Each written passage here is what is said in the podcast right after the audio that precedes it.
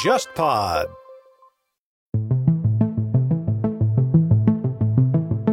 张之洞在《劝贤篇》里面，他的一个大致的意思就觉得去日本留学是第一选择。日本它明治维新很成功，有很多值得借鉴的西方的这种东西都在日本都能看到，但是呢，它的花费和成本要比你去西方要便宜得多，而且离中国又近。同时还有一个因素，他说都用汉字，上手快。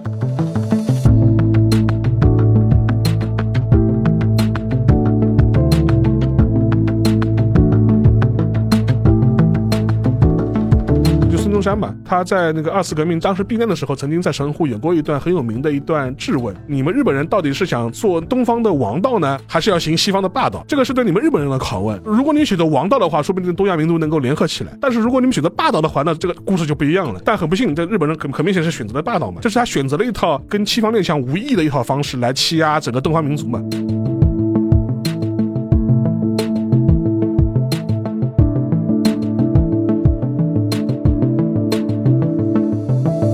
他是黑户口，进成田机场站的话是会查你的那个身份证，他只能在成田机场站前一站下车，他站在月台上，通过那个车窗玻璃望着他女儿的后脑勺，然后那个叮铃铃铃铃铃响了之后，一关门，然后两个人一对视，哦，这眼泪就哗这样流啊，我就看了之后，你就觉得说那代人好苦。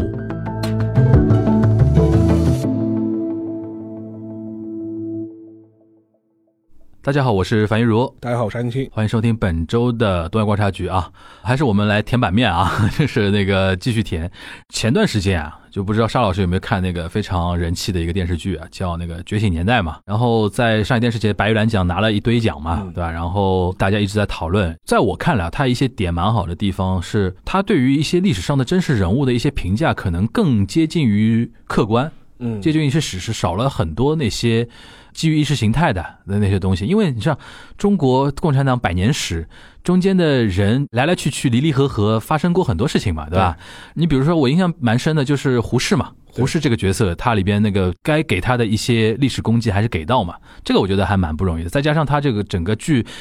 质感蛮蛮好的，你像那个服化道啊，然后一些文戏的一些处理啊什么的，质感比较好，所以说引起了一些包括年轻世代在内的一些关注，我觉得也是蛮合理的一件事情啊。然后里边就有一个点非常有意思，就是这段时间经常有一些朋友啊或什么，或者说我们听友里边经常群里边艾特我一个什么，你知道吧？就是关于李大钊的那个早稻田留学生的那个经历那个事儿，所以说是你校友学长，大学长了，大这学个长算这个算大学长，而且他好像也是我们那个政治经济学部好像的一个留学生嗯吧，那等于是直系大学长了，对吧？这个事情本身不陌生了，因为早稻田实在在中国这边，虽然它是一个私立大学啊，而且可能有些人会觉得说早稻田也很好上，对吧？只要花钱就能上，但不管怎么样，早稻田的那个品牌影响力在中国老百姓心目中还是比较高的嘛。你想，连续几代领导人访日的时候都会选择去早稻田对演讲嘛，对吧？呃，但是今天我不是聊早稻田啊，是聊那个有关于那个中国留学生留日的一个事情。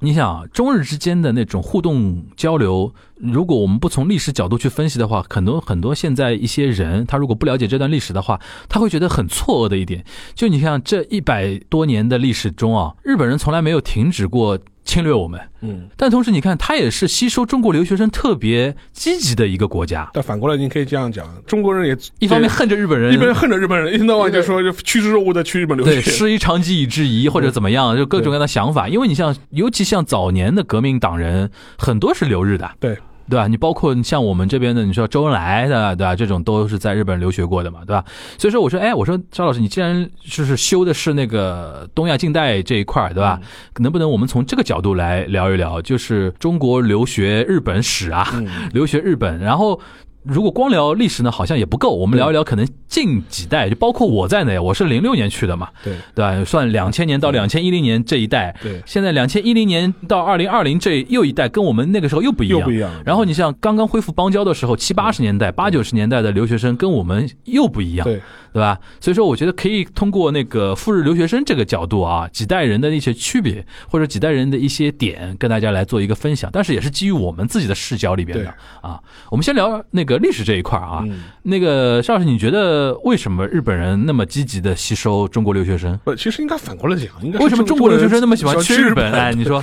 最早的话，现在就是有据可查的，最早的赴日留学史是一八九六年，一八九六而且年。正好是甲午海战，对啊，所以说就对啊一八九六年意味着什么呢？意味着就是甲我午们战刚争打完， 刚打完，马上就去了。 虽然甲午战争就是说是被屈辱的，对吧？ 屈辱的被人打败了，完还还被割了台湾啊，这种嗯这种。但是自从那个甲午战争之后，嗯，对于很多当时那个晚清的很多，无论是你是搞洋务运动的，还是嗯还是搞革命的，嗯可能都认识到一点，就日本的明治维新要比洋务运动要成功。那它为什么会成功？为什么可以短短几年的时间，能够从一个比较落后的一个边缘的国家，能发展成一个资本主义启蒙的这样一个国家，然后进而能够打败中国？所以说，肯定是有很多值得学习或值得借鉴的地方嘛。所以在这个贫困之下，最早的时候是一八九六年的时候，当时清廷就是向日本派遣了第一批那个公费留学生。当时是真的是有一种，就是说，突然觉得日本冲在我们前面了，我们对要去看看一看看的一个意思吧，对对，是有这样的对是心有态这的样啊的意思。呃，是派了十三个人，然后这是等于是是开启了留日的那个肇始。然后之后呢，从中国各个省都开始各自派自己的官费的留学生嗯到日本去。嗯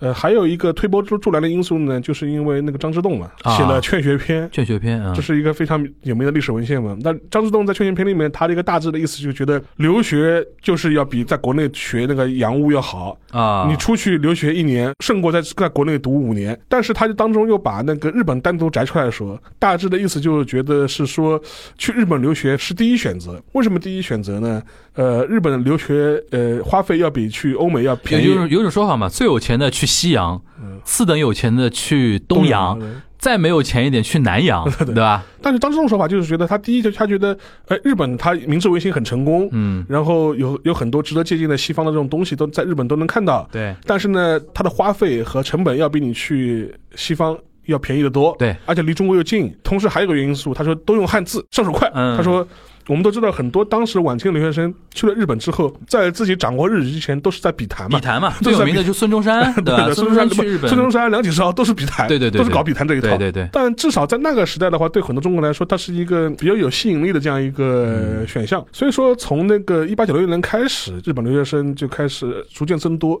基本上是到日俄战争之前，就是一九零四年之前，日本的中国留学生大概就已经有将近一千三、一千四这样一种规模了。日俄战争之后，呃，因为那个日本又获胜了嘛，嗯，而且这个获胜的话，其实是对中国的刺激更大了。你打败那个清廷嗯不稀奇，你居然还打败俄国人，俄国人，这个俄对国人当时真的也算列强了，列列啊对列吧强列强列强，而且你看一天到晚欺负就清朝嘛，嗯这个。而且沙俄的话，就是说是本身它又是这样一个庞然大物的这样一个国家，虽然在西欧西方面，他觉得工业能力比较差，嗯但是欺负欺负你们这些亚洲国家，其实没有什么问题的嘛。嗯而且更有一点的话，在当时这样一个种族主义的这样一个历史背景之下，嗯他会觉得是黄种人第一次战胜了白种人。这是真的是有这种想法，真的是这样想法，啊真的是真的是这样想法，而对且在这种想法是席卷整个亚洲的各个国家。所以说，当时中国人视野里边，或者清朝子民视野里边，日本人打败俄国人，从某种程度上，他还有点小雀跃的那种东呃，西嗯吧甚。至是当时啊，就是我们在当时来看的话，很多中国留学生和中国人都是为这鼓个掌事，的都是为这个事情鼓掌的。对对对对，对虽然就是说现在来看，后来所以说现在很多人不理解这一点。当时是是出于一个种族的这样一种对对立对场，对他就觉得我们同为黄种人，对对对对，对就是你打败了那个沙俄，因打败为了列强都白白种人嘛，白种人嘛有一种感觉，好像他们是优等民族一样的对那对种对感觉。对对，然后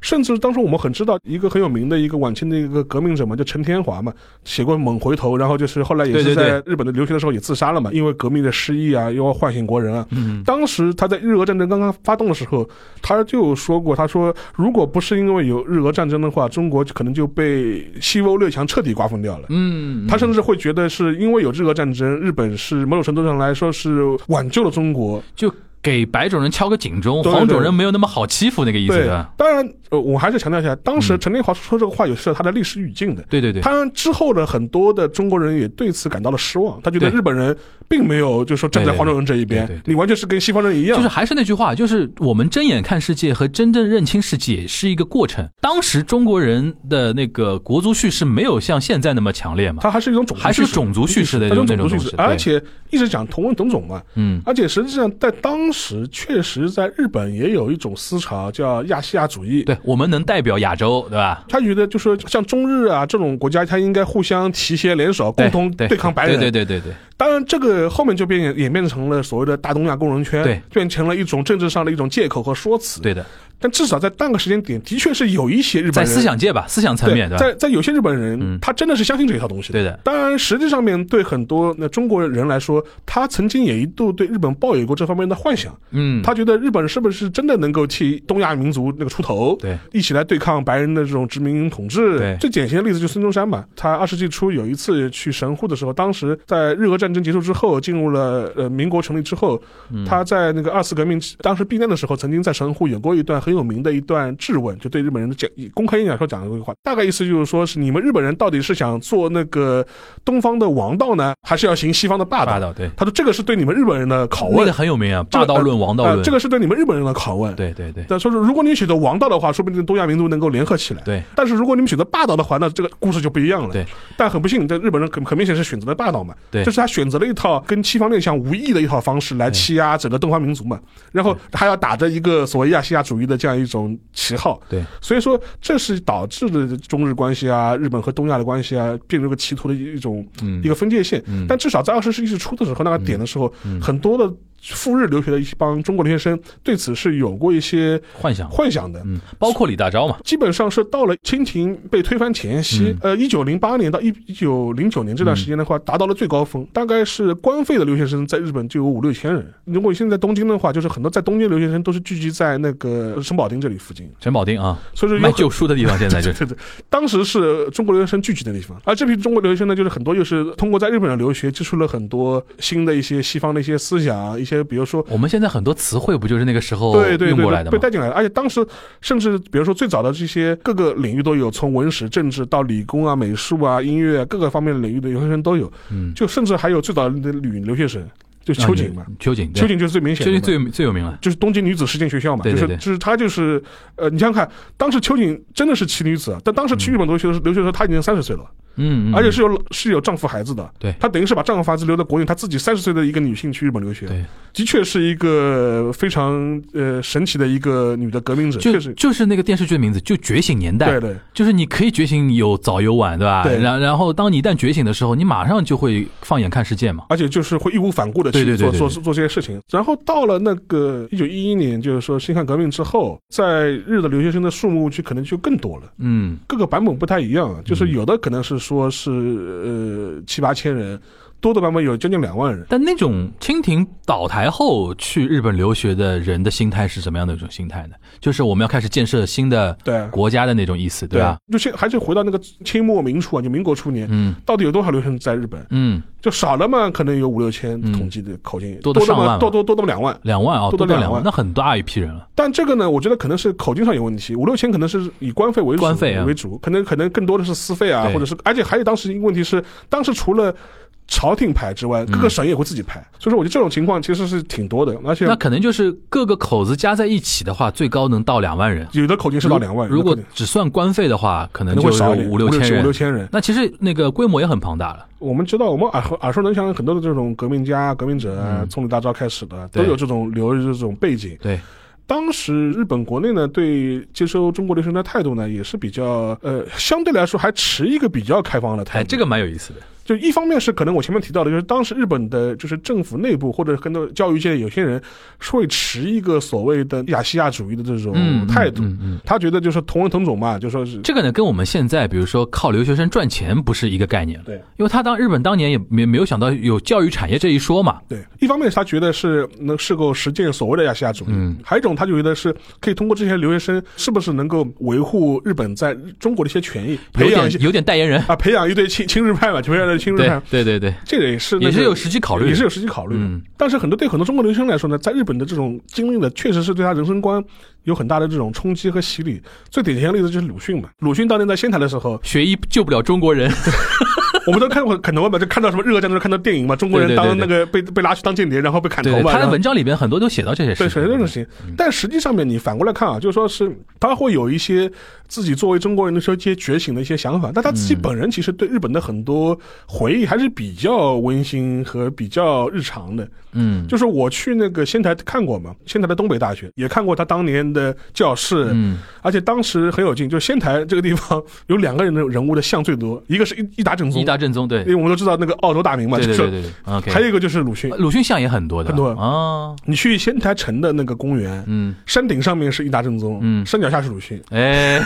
然后你去东北大学的校园里面嗯嗯也有鲁迅的头像，说明鲁迅至少在仙台那个地方，官方和民间都是高度认同他的。就是给我感觉搞得跟个在地作家一样的。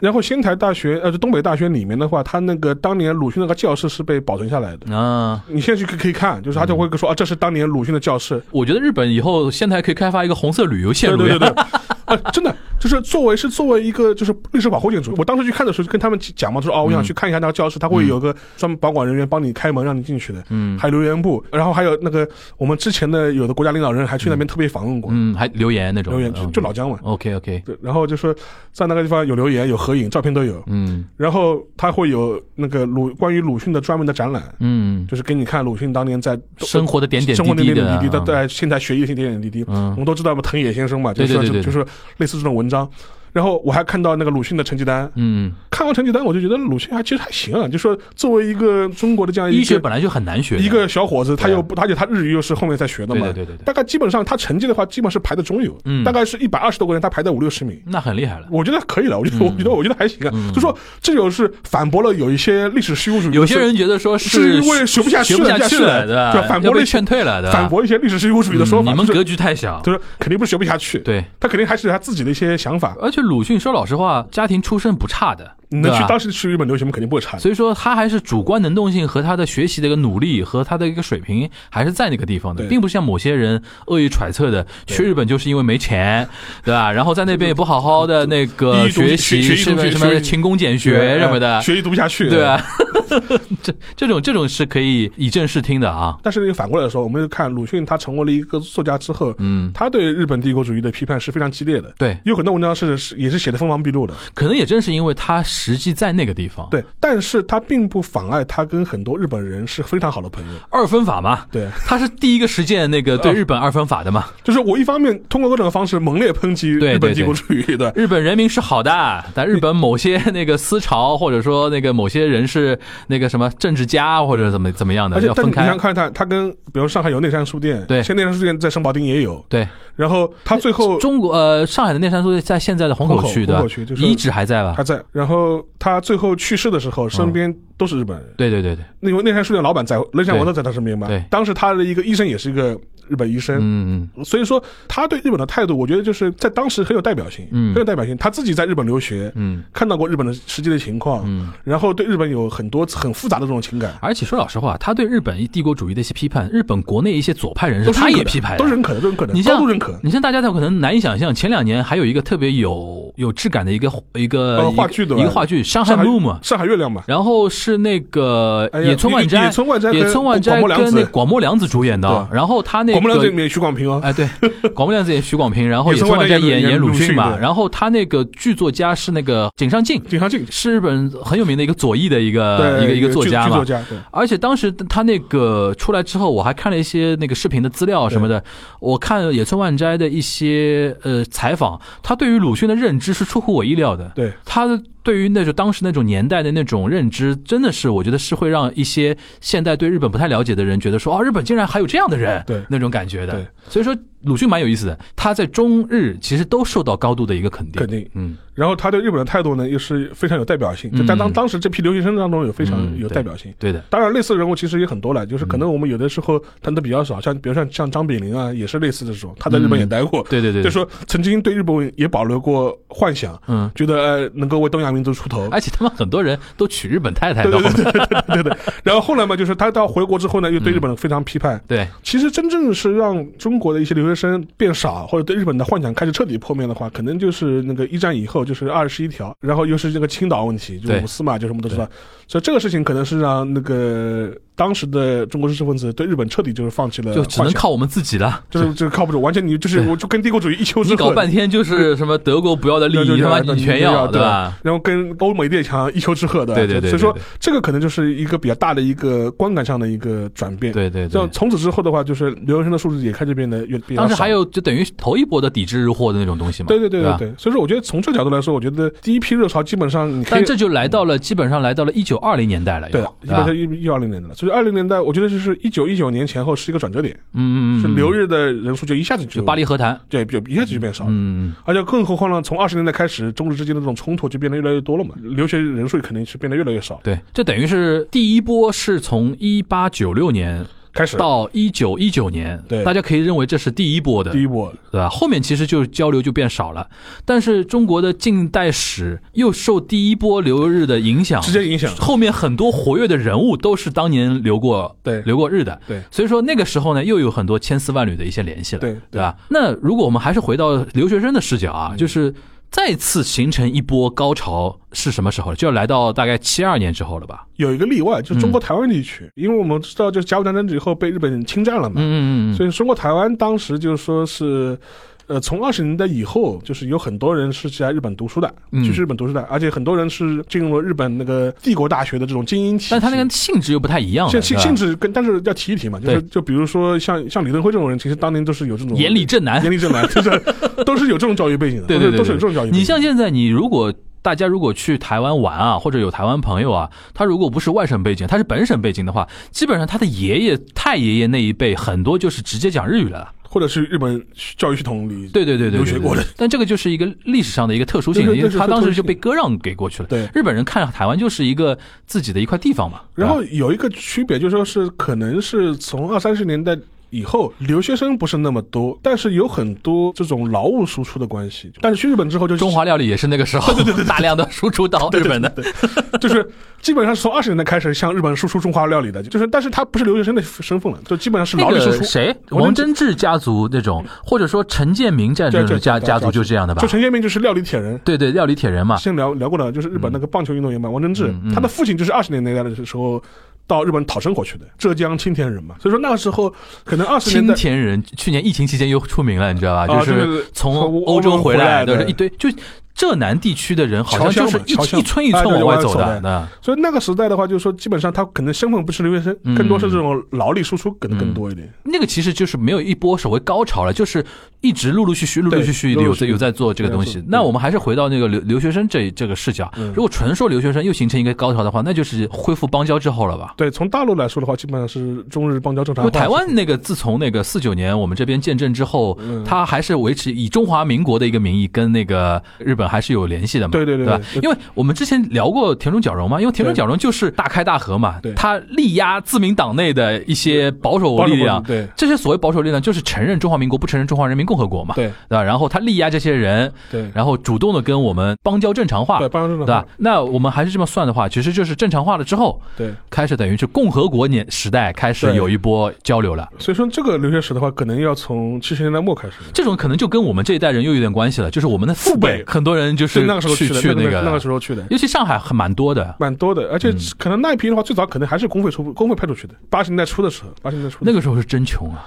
那时候真球真穷！到日本去留学，基本上你靠私私费，没有人能够，没有人没有能够活活不做下得来，到活。不下来。哎，这种你有没有听过一些长辈聊过当年在日本求学的一些故事啊什么的？因为你就是学术我学学术圈应该也有点这样的人吧？不，甚至我认识的长辈里面就有那个八十年代初的时候到了日本去的。嗯，有没有听过他们的一些一些小故事那种？就跟我们听到了很多留欧留美的留学生差不多嘛，就嗯能怎么样苦哈哈的在日本就勤工俭学过生活嘛。那个时代的留学生有个特点，就是普遍去日本的时候年纪都比较大了，嗯，很多人都是那个可能要将近三十岁的时候才去嗯日本，或者三十多岁的时候才去日本，而且很多人是可能是我经历文革之后七八七九年开始读了个大学，然后开始去日本，这是这是一种情况。还有一嗯种情况是，很多人去日本的时候是真的是抱着一种砸锅卖铁、不衣锦还乡不回来的这种心态去的。嗯嗯我举个例子啊，可能在国内，比如说当时都是国企嘛，工厂里面觉得自己体感无望了，索性就是说曲是线救国了对吧索性就是去去海外就是搏一把，嗯嗯这种心态的人其实蛮多的，嗯，尤其是八十年代八八三、八四、八五是这个时间点，有路子的话，真的就想哎，想尽那办法去。其实真的避免内卷的话，你真的要往外面走。学术这一块还真的不是可能是他不的是第一考虑不是，对对，绝对不是第一考虑。因为前两天我参加了一个那个咪咕视频跟澎湃做的一个微博连线嘛，嗯他让我聊那个东京奥运嗯的一些话题。然后我们里边有一位嘉宾是他等于八十年代去到日本留学，现在是在大学里边做教授的嘛。然后他当时说一个说法就蛮有意思，他是说，因为我当时我聊到说日本现在年轻人跟三十年前就泡沫经济的时候年轻人相比的话。他自己都不愿意往外面走，就对日本现在留学生的比例也比以前少嘛，少很多可能他们的那种低欲望啊，或者怎么样，然后就分享到这一点的时候，那个那个呃赵老师他就说，他说他们当年年轻的时候往外跑，就是就你刚才说，动尽一切脑筋往外跑嘛，对就觉得一定要出去看一下，那那那种感觉。但刚才沙老师也点到一个点，有的时候就国内还就是八十年代，我们其实也很内卷的对原因就是婴儿潮嘛，对。就五六十年代出生的那波人，到了啊八十年代，而且呃他要而且甚甚至有一点，就是说，可能现在很多年轻人嗯就我也想不到当时的状态啊。嗯你回去问问你爸妈，问问你长辈啊，当时什什么情况？很多国企里面，嗯，很多就可能是中年五十多岁的时候，他嗯提前退休，把位置留给自己的孩子，内退以后说对这个位置就留给我顶孩子替，。他当时有个说法叫顶替，哎，顶替，现在想象不到啊！现在完全阶无法层想，固化呀，这才是真的，这这这真的就阶层固化，就是龙生龙，凤生凤，老就鼠是的儿子会打洞就。是这个国企工厂，比方说他爸是做什么技工的，嗯，我先提前内退，把这个位置留给我儿对子。对对对对对，我舅舅顶替我外公嘛，对就是那个他是算手套厂吧，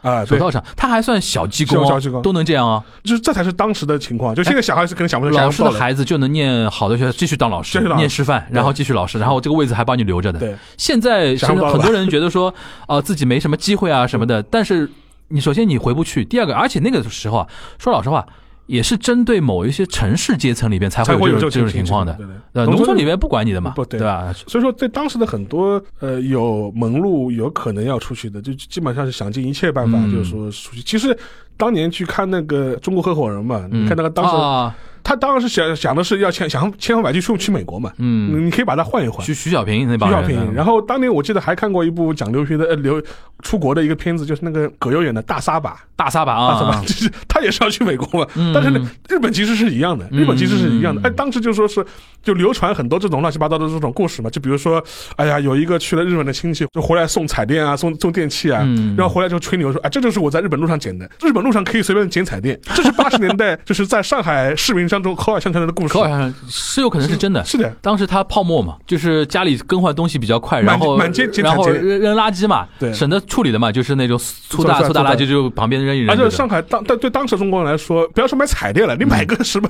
黑白电视即机便，我零六年去的时候啊对，对那个时候是我身边还有留学生会去捡一些人家不要的那个家具，家具。对但我是不能接 受这个东西的。就八十年代甚至九十年代初的很上正半常年的都是都是这样的，哎，可以满街捡冰箱、捡彩电哎。那据你所知，当然我承认啊，就是很多去日本的人里边，很多是这样的一种，比如改变自己生活。条件，或者说甚至改变整个家族的一个收入，因为比如说他在日本光打工的钱，对可能就可以比在上海一个月工资就高很多很多那种嘛，对对吧？那从学术角度上来讲的话，当时就是说，因为我知道你像上海的宝钢，嗯，当时中国引进了很多日本的那个一个先进技术嘛，为我所用嘛，对吧？这个条线的一些，比如说去日本学先进技术嗯啊、学先进管理理念啊什么的，这种人应该也是有一定的比例吧？就有国国家国家出钱啊什么的，有。这个可能比例相对小一点吧。不是想就想哎是想，而且像宝钢这种的话，其实更多是日本技术人员直接过来捡，走出去引进来那种，因为当时中日正好是蜜月期嘛，就很多日本当时的很多老一辈的一批人对华感情呢也比较有意思复杂，比较复杂，他有一种很深刻的这种赎罪感。赎罪感，但嘴上不说。他嘴上不 说，但他他会真的是很全心全意的去把他这个资金嗯啊、一些技术啊，能够拿来就是为你为你所用。就七十年代末八十年代初的时候，像宝钢这种原件啊，它更多就真的就是一种你说赎罪也好，或者是一种他为了让在自己心里好过点也好，就是可能这种情绪都有。嗯，然后甚至我还看到过很多当时那个。日本的这些工程师啊，什嗯么是因为什么不达标啊，或者是他嗯进度比他想象中慢啊，要嗯自杀啊，这这种情况都有的。啊，但是国内我上次还看到过一些书，就比如说什么八十年代初的时候，什么日本友人什么对我国什么经济建设的建议，就是类似这种书，也就内参类的这种书也出了一大堆，很重视的。对，很重视的，而且上海这边有一个，我们不是有那个市长会议的嘛？对对。一堆外国专家嘛对，肯定会有一个对日本的对那对对对个对经管方面的一个专家或者对怎么样的对什么的，这个的确是反蛮蛮有那个历历史的啊，所以说对，尤其是像上海这种城市来说，当时你留学两个方向嘛，基本上你要么去美国，英美 其实欧洲都少，大部分都是去美国。上海人我很少听到去欧洲的，真的很少要么去美国，要么去日本。对而且甚至很多时候时候，因为当时日本文化在中国，在尤其是八十年代时候呢，肯定也比较流行嘛。流行文化嘛，山电口影啊百惠、电影啊、对啊电视剧电啊，视然高后仓健，高仓健啊，甚至很多像我的父辈啊，嗯小时候就是有小时候，他们年轻时候都去学过日语的，上夜校读日语。啊，对对对对，嗯我妈那时候都是夜校里去上是读过日语的。对对对对对对。后来我问她为什么要读日语，她说就好像就是看了什么电视剧看了很多，而且对，哎当时哎就跟现在小小姑娘学韩语一样的，对对对对。当时你想想看，工厂上班，下班之后去夜校读日语，嗯嗯然后我爸去接她。 你想啊，我前两天刚听一个视频，还蛮有蛮感慨的。这次不是那个七月九号，那个《唐人街探案三》日语版就是要在日本呃上映了啊嘛？然后我当时记得讲讲到《唐探三》，我就想起来有一个有一个点蛮有意思的，就是主演刘昊然，他就提到一个点上，他说刘嘉玲第一次看到刘昊然的时候，当面对着刘昊然说：“哇，他说你长得好像年轻时候的三浦友和啊。”嗯，你想刘嘉玲那个年代对对，对她小姑娘的时候就是看看三三浦浦友友和和的的电视剧长大的刘刘刘，她苏州人嘛，对对对对吧？苏苏州还是受对日上海这边的影响很大的嘛对。就是你想，她心目当中哇，那就是帅哥，对对那就是小鲜肉。然后她一看到刘昊然，啊，你好像啊那种东西，你那个就非常年代而感且那种感啊，觉。嗯还有还有一个非常写实的一个东西，大家去看九十年代初的时候，国内拍过一个情景喜剧《编辑部的故事》编辑部的故嗯事，对，当中有一段就是征婚，当时就跟葛优跟那个吕丽萍嗯，两个贾编辑们。呃葛玲儿，葛玲儿对吧啊的两个编辑嘛，就就劝一个小姑娘是吧？嗯她说：“啊，你要想开，你不要为情殉情，对吧嗯？对我们可以帮你接受各种各样的帅哥，吧？对对对对对我们有很多的，我们可以有很多三浦友和。有很如果你喜欢粗糙感，我们可以帮你介绍高仓健高，仓健，对，那个时候占据中国人的荧屏的，那 就种审美观，感觉。他代言人，就是对对对就对对对而且他类型都是按照这种类型来，高仓健是一个型，三浦友那和个时是候一很型，时尚啊，很时尚流行的很流行那的种那感种觉。对那个已经到来到八十年代了嘛。八十年代末，对对，讲到这个呢，就要讲一个我们日本留学圈子里边的人都非常了解的一个纪录 片《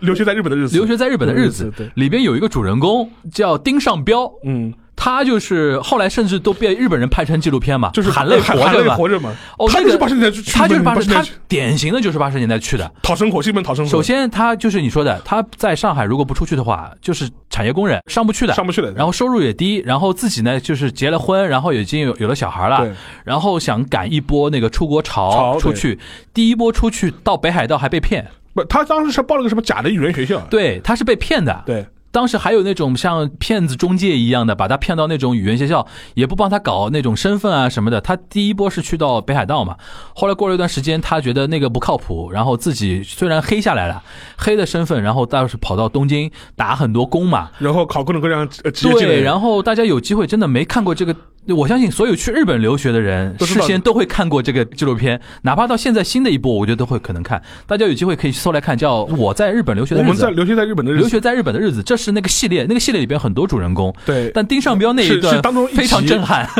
就当时他那一集那个导演是个女性吧，嗯嗯张什么的，我一下忘了，他啊，他现在是日本大副 CCTV 大副的负责人。对对对对对对。然后那一集讲丁尚彪的时候，他那一集还说，我们这一集的主人公都是一些灰色人物，嗯，其中一个是丁尚彪，因为他是黑户口嘛，黑户口他就是属于被警察抓到是要遣遣送的，遣送的嗯，但是日本警察不抓的，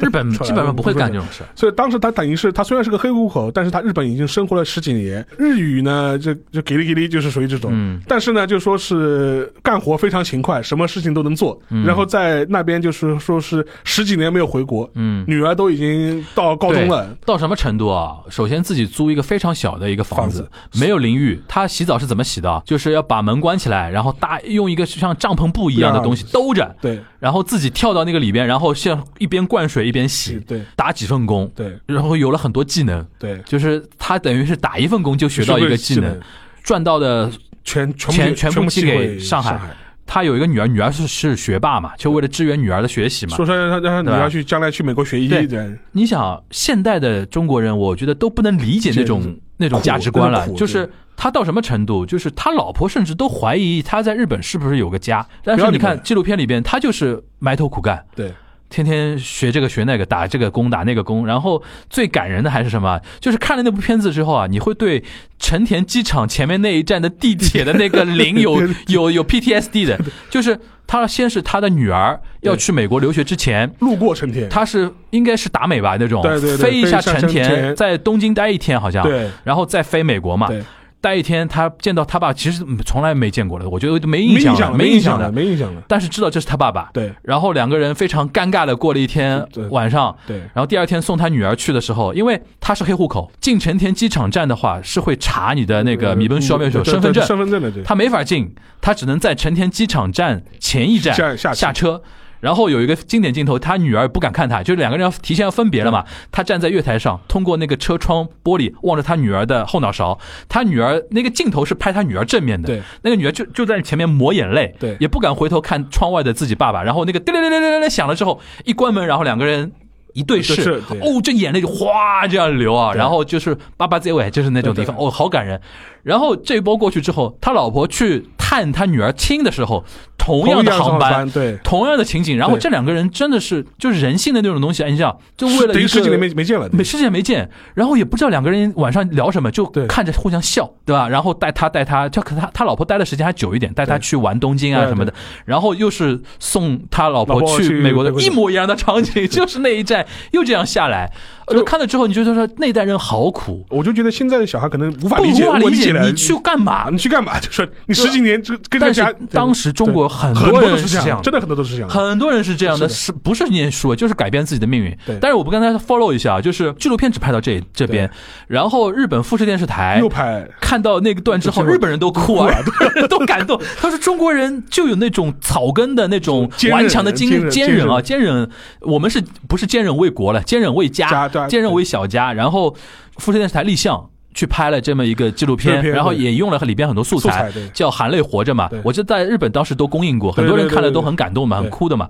呃，这后面也 follow 到一点。后来你知道那个丁尚彪他现在在美国嘛？对对对他女儿在美国是念，后来是当医生的当医生了，对然后。然后等于整个家族，他等于又有了孙女儿、移民孙女到儿、孙移子、民移孙民子。到美国去了， 在纽约，他我们丁尚彪老先生嗯，还是闲不住，闲不住，他在那边是也华人圈子里面的一个 像 KOL 一样的，也也天天考虑对症，对对对对，考虑对症，然后学这个学那个，然后怎么怎么样，在疫情期间还还做了很多事情 啊什么的，就他那家人就是真的被改变命运了。对，当然，真的你现在也有可能说，你当时如果不出去，在上海，也不会说不定惨也会有机会。靠拆迁翻身，对 靠拆迁。 但是你要说老实话，我们客观来讲，嗯当年那代人他在当年的视视角里边，只能是做做这种他觉得选择我就是我要翻身，我只能这条嗯走。对，因为这条他当年更内卷。对的确要感谢那个，比如说上海这边，尤其要感谢九二年呃那个小平南巡之对对后，对对加快了浦东改对对改对革开放啊什么的，那那那那种东西。现在你去回去看那种人间悲喜，我经常会在想啊，就是如果现在我肯定是做不到啊，就是那种哪怕为自啊己的小孩儿、为自己的做到这妻做子，做到这种程度，因为你要耐住太多的寂寞，怎么样支吃太撑多你苦了，吃太多苦了用什么来支撑你那么多年的那种对那种力量啊？对这个我非常佩服。这个就是可能七八十年代那一波的留学生的一个普遍的一个情而且景。他那个纪录片里面，就是我们留学在日本的日子里面，他丁尚彪是一个例子，他拍了很多很很鲜明的、很有特点的这批留学生。对，我当时 还有一个印象很深的是讲了一个，我不知道你有印象吗？是讲一个老博士，可能快四十岁了，嗯他在日本就是还在读博士，就一直读不出来。 对对对就他的他的理想就是我一定要拿到博士学位。对对对对对，然后就导致个什么结果呢？就是他在日本，夫人也在日本，嗯然后孩子也出生在日本，然后等于是夫人要靠自己打工去支撑这个家对，让他去读读完这个博士。对对对对 对就是，然后也是很苦，就是真的是很也是很苦，就是他们那代人我觉得蛮轴的。对他有一个目标之后，真的就会十几年这样扑上去。对现在的年轻人可能更现实一点，对，而且当时然。哎当然环境也比那个时候好而很且多当时了。反过来说，你觉得他作作作为他这样一个，就是他那个故事里面，他那个夫人也真的就是默默的，就是支撑他对这样对子走下去，在对日对本对这对样对，这这是一个例子。我还记得还有一个例子是讲一个小留学生，小留学嗯生去日本做交流，他父母可能在日本工作，然后去了一个北京的一个小小姑娘嘛，然后去日本在在那边读书，就对是跟学校之学跟小学里面跟同学之间那种交往，对，就是刚刚学会一点日语，然后又要换地方，又要换然后地方哦那那，那就那类似。还有一个例子是一个北京的一个哥们儿，嗯，好像真的能找到钱，还在青影。是啊，青影是读那个 NBA 的，对在当时 NBA 很少的，对那就你刚刚看是九读十商年代，科很少的，九十年代读 NBA 啊，中国人啊，嗯那当时他他这个整个过程，他很苦很穷，嗯借了很多钱去日本读商科，就说一定要读出来。嗯，在当时的环境是什么呢？他的同学全部都是大手企业派过去，公费派过去 对读对对的，日本人也不会自费去读商科的呀对对对，对对都是这种公司企业派你去因读为的。 NBA 很贵的，然后他只有一套西服，嗯，每天只能把这套西服打理的很很笔挺去上这啊课，因为他们周围学生全部是西装笔挺的嘛，然后就很苦。然后最后什么博士打论文的时候，自己被房东赶出来，拖着个箱子在东京街头嗯就说是游荡。最后好不容易是什么呃是商科毕业了，哈，进了三井啊还是什么物产还是什么，嗯就类类似这种当时还很好的这种企业。嗯，就是他的那一批这种留学生，这种这种经历，在日本怎么样打几份工，嗯嗯然后怎么样去奋斗，嗯多么多么苦，这种东西可能是成为这个纪录片的主基调。对，而且我这里边你想，你说你说这个，我想到一个我的一个聊天对象是上过我上海话节目的嗯啊一位，他是七零年出生，现在大概五十多一点点嗯吧。他就是呃在日本留学待过一段时间，然后进了那个日企那个商商事公上市司嗯公，司那个后来结婚也是跟那个日本太太结了婚，然后代表那个上市公司回到中国嗯中国国内，就回到上海。他当时还跟陈逸飞是有过合作的，陈逸飞是上海人的一个就是艺术家吧艺术，家吧，艺术家吧。然后当时在什么，在艺术圈做了很多事情嘛。然后当当时跟他们这家日本公司是有合作的，他作为那个公司代表，跟他有进进行很多那种合作。这个他汤老板现在蛮有意思，现在在做料理教室，啊然后他的太太是在做和果子。啊嗯他经常做一些那种什么开料理餐厅啊、料料料理教室啊，然后现在还还是在研究那套东西，然后在那个推广自己关于那些料理的一些理念。就那代人，他整体就会完全接受那套就是日本的那套那对个价值观的价值那观那对那种东西，但是也受到很多一些影响。这代人我统称把他就是。可能就泡沫之前是去留学的那批嗯那批时代的人，可能比较明显一点啊，或者泡沫没有完全曝光的那，对对对，对对，这种可能就是九十年代中期之前，就整个八十年代、九十年代，就是当中这十五六年，将近不到二十年的时间对，这一代人整体出出去就是改变命运去的。对。然后现在你记得我上次聊那个三幺幺的时候，嗯你记得我不是说过在那个换签证的地方碰到两个上海啊老对对姨老吗阿姨嘛，就十几年标标准的就是这样的，对对对，标准就是八十年代出去没回过上海，对对对，对吧？对然后一口一口上海话话还蛮对好的，然后对吧？ 碰到三幺幺想回到上海，狗头上的我们来接 那了，就就，反正这代人已经是过去了，后面那一代呢，留学生呢，就可能那种要学到一些东西，对自费去，比如说，因为日企在那个年代还是有点光环的嘛，对对吧？这是一一波，对我可能勉强能算在那一波的尾巴，因为我零六年去的，很很尾很尾巴了，对，已经算很很尾巴巴了。了，对。我在我之后，就是首先 嘛，家庭条件也很好了，对吧？然后就开始性取向，很多是学什么美、艺术啊美发美容，你知道吧？艺术艺术很多的设计动漫，因为它游戏跟那个动漫行业很对很火嘛，对很多这种人就开始对出现了。对然后呢，到了就是我们这代人，就我还看到过一些就极度嗯想改变自己状态的留学生的，因为像当时我们那个语对言学校嘛，有一些上海来的可能还好一对点，家庭背景还稍微有点钱对，有一些比较小地方来的话对，他真的没钱，就是一天打三份工，对然后上语言学校就是打瞌睡，对因为对他来说赚钱是很重要的嘛，对啊对对啊吧？然后可能签证快到的时候，随随便便考一个大学，对因为换签证嘛，就让他继续有这个打工。当然，日本也有一些大学，他也靠这个了。对，这个日本也在变，原来可能他觉得说，哦，有中国来的留学生，首先增强我的国际化背景，第二个我也在教你们东西啊，然后怎么怎么样。现在基本上据我所赚知，钱很多就是赚钱，因为赚钱日本大学比例太高太了，高了，对大学太多了，很多就是要你要么就靠吸收留学生，对要么你就关掉。对这种导致了，其实现在那个留学生的话，他有点分化。对我那代人去日本留学的，还有一些说学经济啊、学商科啊，未来去日企工作啊，对对对或者回到我们那个时候的板子啊，最好的就是什么呢？毕业日本的大学毕业，进到日本的知名的公司干个几年，派然后回被派派到派上上海海 来被对对派到对这是标准板子这这是是我们那个当时的理想板这子，是标准板子，这是就标准是板，现在我觉得不会有有人这么想是对了，就是因为他是凭兴兴趣去的嘛。对比如说我去学一个什么呃动漫的专业，或者说我去学什么呃时尚的设计师啊那种东西，我将来目标是要进那个金阿尼，对吧对对对对对，或者说我就直接在那个日本创业了。对或者说，我就有一个跨中日的一个创业的一个背景的一个对东西。我现在我身边就有同样的一个同学，他跟我不是一个一个专业的，是我们打球认识的。他就是呃，在日本 NBA 念完了，他也硕士嗯呃 NBA 商商科念完了之后，在日本创业，现在在干嘛呢？就是你知道，日本还是有点品牌号召力的，你知道吧？嗯他现在做一些在日本研发那个护肤品、化妆品嗯一些品牌，然后呢，只要在银座的某些那个百货店有一个柜台，嗯他等于就能讲这个故事嘛，可以拿拿回中国内卖来。对对，然后做电商嘛。对对对对，中国那个消费者因为不太懂的呀，对到底这个东西在日本到底算谁什么做的，是背后是谁不知道不的知。道的。他在日本也是很挺瓜的一个 office，也很挺瓜。对然后我们的产品也进入到银座百货店了。对然后一切一切物料，然后我的什么是呃给给我做研发的都是专业的医学团队或者怎么的，这可以包装嘛。对对对，然后呢，就是因为中国国内很多消费者还是认认日本牌吃子吃。这 套。嗯吃这套对，甚至还有一些就是说，上次他有一个创业项目，还有一个蛮有意思的，就深圳的某家嗯做那个电池的一个公司，嗯因为你知道这两年日本有一个一个一个热潮，就是野营露营的热潮、啊 c a 对 m p a 对 i g n 看看病。看看哦，国国内开始了，国内开始了，开始了对吧国？内开始了。然后那家深圳那家公司呢，就看到这个趋势嗯呢，他因为做电池出身嘛，他就开发那种露营专用的那种电池嘛。那但是这家公司怎么个打法呢嗯？就是找到我那个朋友嗯，他说技术用我们的。制造都在我们这边，但是你帮我在日本把这个品牌给打响，对让中国的消费者以为这是个日本品牌， 你知道现在是这种的，而且我觉得现在的就是说留学生啊，还回到留学生那个视角啊，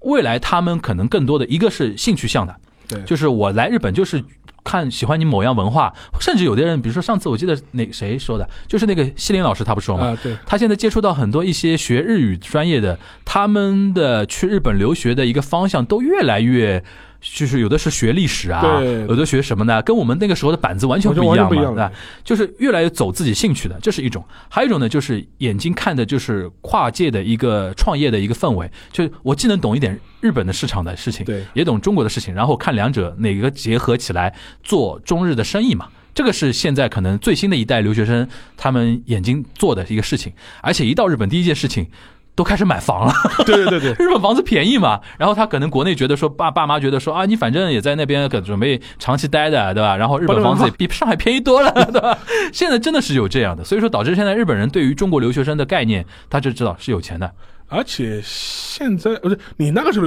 还打工吗？打的工，你像像我都没打，对啊，打工开始少，像现在几乎没有人打工，就基现本在都做现代在购跟嘛。大家讲一讲，就就是说在日本啊，就是比如说便利店、嗯，居酒屋打工的，大部分都东南亚，东南亚、南亚的，对对不对对对对， 巴基斯坦、巴基斯坦印度、印度孟孟加拉，就是然你后泰国、中印国度人尼中西国亚，中我就你碰到中国人概率变得非常低了。中国人都在做代 购，在排 PS 五， 开玩笑了，就是开玩笑可能就是你早个什么十几年，可能很多是中便利国店人，都是中中国人，都中国人现。在是完全都是东南亚人。对，现在很多因为我们国内消费能力上来之后啊，很多中国人不去便利店打工，他去那种药妆店，啊，对，对对因为去对扫货的都是中国人嘛扫货的都是中，或者百货商店。你像那个我们那个时候谈到那个 Ginza Six，对对对他有很多中国的导购 staff 的，因导为购很多就是客人就中国人。对所以说档次再上去嘛，就是水涨船高。我们这国家国力上来了，我们出去的留学生日子也好过很多。所以说现在可能现在的，我就比如说这个这个时间点去日本留学的一些留学生，我觉得确实很难理解，就是八十年代的人嗯真的不能理这种解，心态像丁尚彪那种人，他到底在干嘛？他会觉得说，对我对人生二十年就这样荒废掉了，对那种他他会有这种感觉对对的。对但实在我们又不能跳脱开历史局限来谈一代人啊，对对吧？这是我们父辈的历史，对对对对啊吧？行，那我们今天这一期啊，就是说一个非常小的一个切入的一个点，从那个哇，我们横跨清朝，从清朝开始到现在啊，就是整整一百年，我们也是经历了一个觉醒年代啊。从那个赴日留学生这个角度，跟大家梳理一段这些中日关系史吧。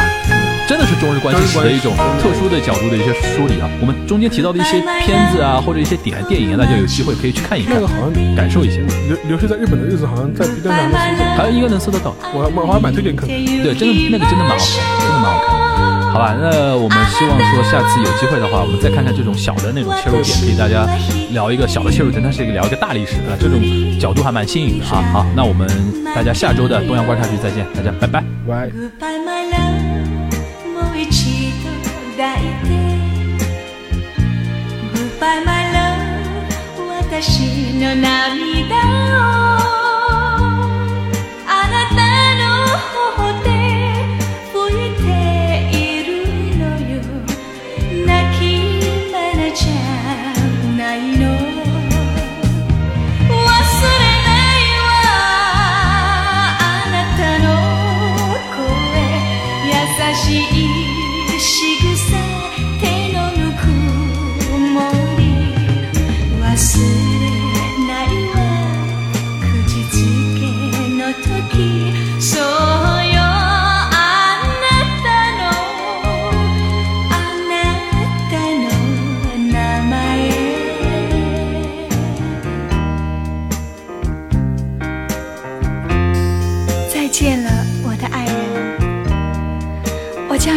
不会忘记你，